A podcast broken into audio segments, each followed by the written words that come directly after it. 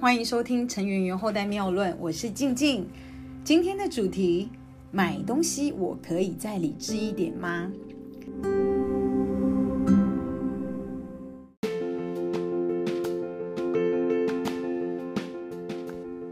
不知道呢，大家消除压力的方式呢，通常是大吃大喝，还是呢喜欢买东西来犒赏自己？谈到这个话题啊，我觉得我对于吃是真的比较没有欲望，也比较不讲究。但呢，对于购买，我真的就比较是属于冲动型的。那你觉得你是冲动型购买，还是理智型购买的人呢？自认为是新时代女性的我，我买东西真的就比较属于冲动型，而且是很冲动。最夸张的这个案件的经历，我记得我自己曾经呢。呃，是销售灯具的业务。我买的第一间房子，就是因为我在销售灯具的时候呢，去代销中心。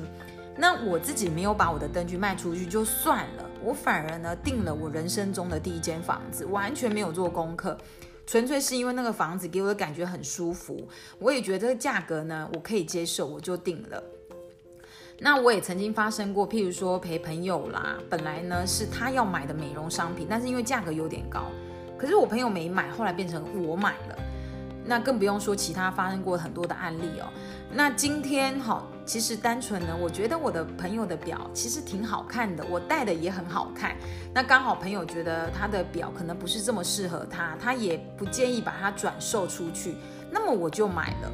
那其实这样的经历真的蛮多的，所以其实了解自己之后呢，我也发现我的身边真的不能有钱，因为有钱钱哦，我真的很容易被我自己败光。所以你必须了解你自己。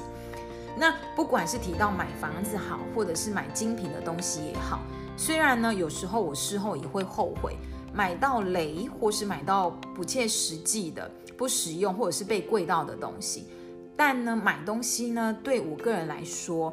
我都是以我当时的给付能力当做是购买的判断标准，比较不会去太过的去比价或者是杀价。因我的工作呢，其实一直都是做业务的，我觉得人家呢赚他该赚的，只要是合理，自己也消费得起，就不应该太为难业务。因为销售行为的本身，你买的不只是商品，还有背后你买到的满足感跟无形的快感。当然，现在我不管买什么贵重的东西，最适合就是身边要有朋友帮我出主意，跟帮我分析判断，因为我了解我的个性跟问题，所以慢慢的呢，我尽可能买东西，尤其是比较高单价的，我会多问我一些好朋友，因为呢，很多人的消费习惯真的是比我聪明跟文明很多，这是到我这个年纪都还学不好的智慧，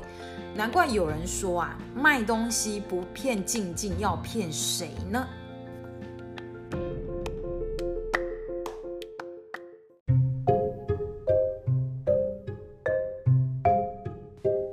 在这边呢，要提醒大家，买东西呢，真的是要衡量自己的财力，一定呢要适当的把自己的收入呢来做分配。那收入呢，一定要做好的分配，其实是最简单的，就是把它三分法。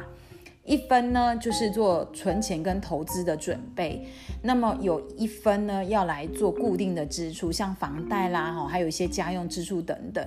那么呢，第三等份才能拿来犒赏自己，或者是任性的处置，因为你已经把钱做了合理的分配之后呢，才可以有这样的行为哦。像我今天的消费行为呢，买精品的名表，就是用我的第三等份呢来做的这个行为。所以呢，其实今天真的不是要鼓励大家呢任性的去购买或者做月光族。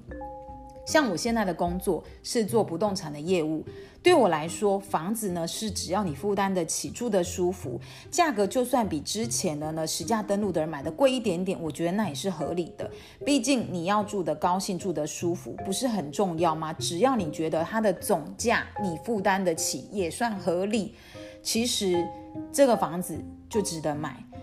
所以呢，你当你有做了那个收入的三等份三分法之后呢，你再买房子，它就不算是任性的处置。事实上，是因为你已经做了很多的一个准备了，所以就算你买贵一点点，我觉得它也值得。所以偶尔的疯狂购买行为呢，只要不是真的被骗的话，我觉得犒赏自己辛苦的工作是有代价的。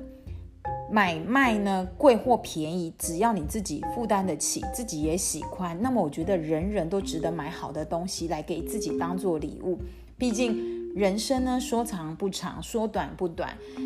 拥有自己看了会喜欢的东西，自己也消费得起，那真的是一种享受，也是一种肯定。所以我觉得我们都应该要有这样子的一个良好的这个理财习惯，来让自己的工作呢更有目标，也更有代价。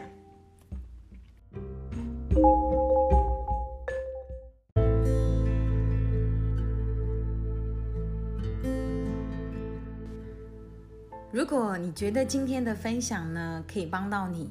请你帮我点一个关注。如果你觉得有收获，也愿意帮助更多的好朋友呢，请你动动你的小手呢，一起来帮我转分享。我是陈圆圆的后代，我是静静，非常的开心今天有你的陪伴。